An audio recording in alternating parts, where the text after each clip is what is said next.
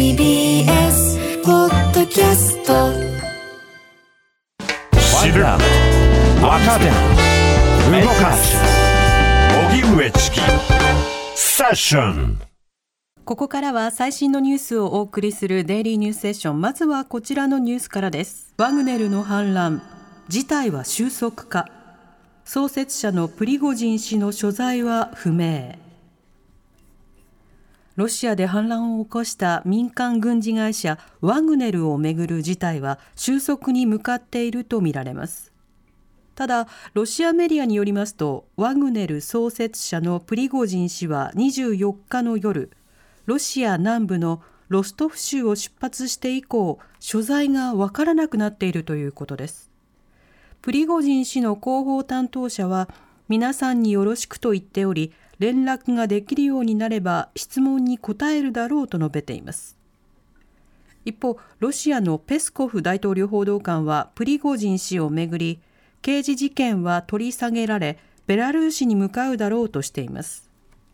こうした中ベラルーシ大統領府によりますとルカシェンコ大統領は25日プーチン大統領と電話会談を行いプリゴジン氏の処遇などについて協議を行ったものとみられます。ゼレンスキー大統領バイデン大統領と電話会談。ウクライナのゼレンスキー大統領は25日民間軍事会社ワグネルの反乱を受け侵略が長引くほどロシアの劣化が進むと指摘しました。またゼレンスキー氏はアメリカのバイデン大統領と電話会談。会談ではロシアの状況について話し合ったほか長距離兵器に重点を置いた防衛面での協力のさらなる拡大を協議したとしています。こうした中アメリカのブリンケン国務長官はワグネルの反乱によってロシアに亀裂が見えてきていると指摘しながらも結末をまだ見ていないとして事態の展開を注視する考えを示しました。一方岸田総理は事態について記者団に対し G7 先進7カ国でしっかりと連携をしながら今後の情勢に対応していきたいと述べました。第9波始まった可能性尾身氏が指摘岸田総理は今日新型コロナウイルス感染症対策分科会の会長を務めた尾身茂氏と面会しました。尾身氏は第9波の入り口にある可能性を指摘したということです。新型コロナは感染が緩やかに拡大しており厚生労働省が定点把握した全国の1週間の患者数は11週連続で増加。尾身氏は接触の機会が増えたことで感染者の数がある程度増えることは織り込み済みだったと思うと述べた上で死者を減らすことに気をつけて社会を回していくべきだと話しました。電車内の殺傷を認める放火の殺意は否認。おととし10月のハロウィーンの夜に東京調布市の京王線車内で乗客が切りつけられ車内に放火された事件で殺人未遂などの罪に問われている26歳の男が初公判で起訴内容を一部否認しました。服部京太被告26歳は、おととし10月31日の夜、京王線の車内で乗客の70代の男性をナイフで刺して大怪我をさせたほか、ライターオイルをまいて火をつけ、乗客12人を殺害しようとした罪などに問われています。服部被告は男性を刺したことなどは認めたものの乗客12人に対しては殺人未遂の対象になるかは分かりませんと述べ弁護士も殺人未遂の成立について争う方針を示しました検察側は冒頭陳述で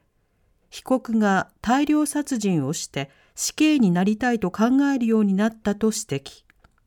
裁判では今後、火をつけた行為に殺意が認められるかが争点になります。金利操作の早期見直し検討を日銀の金融政策決定会合で一部委員が意見。今月15日から開かれた日銀の金融政策決定会合での政策委員の主な意見が今日公表されました。この中で大規模金融緩和の柱となる金利を低く抑えるため長期金利と短期金利を操作する今の金融政策について早い段階で見直しを検討するべきだという意見が出ていたことが分かりましたニューヨークで性的マイノリティ当事者らがパレード。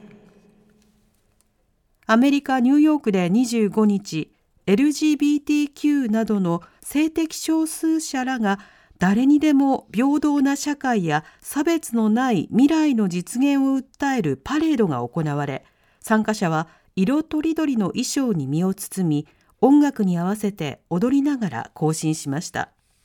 ニューヨークでは1969年6月当事者らと警官隊が衝突し権利拡大を目指す運動が世界に広まるきっかけとなったストーンウォールの反乱が起きていて毎年パレードが開催されています。一方トルコ・イスタンブールでも性的マイノリティを支援するパレードが行われました。しかしイスタンブール県知事によりますと113人が拘束されましたトルコではエルドアン大統領が性的マイノリティを蔑視する発言をしまたイスタンブール知事も家族制度を弱体化させる活動は許さないとして取り締まりを強化しています。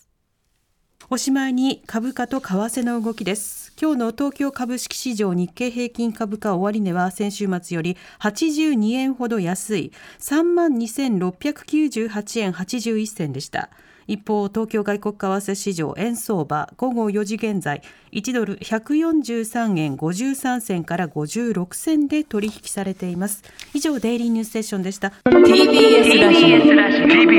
オ荻上チキ荻上チキ荻上チキセッション